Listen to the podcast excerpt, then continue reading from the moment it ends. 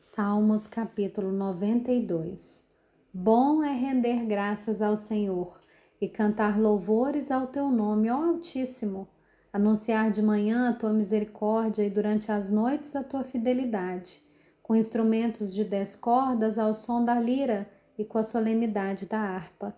Pois me alegraste, Senhor, com os teus feitos, exultarei nas obras das tuas mãos.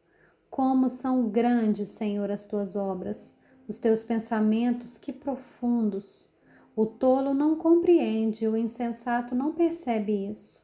Ainda que os ímpios brotem como a erva e floresçam todos os que praticam a iniquidade, serão destruídos para sempre.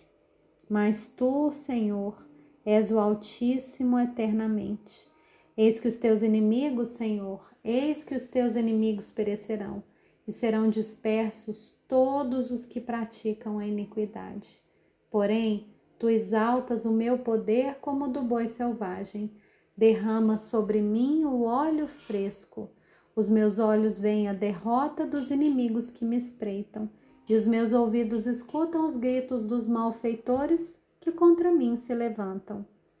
O justo florescerá como a palmeira e crescerá como o cedro do Líbano.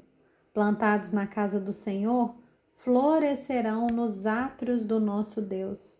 Na velhice ainda darão frutos, serão cheios de seiva e de verdor, para anunciar que o Senhor é reto.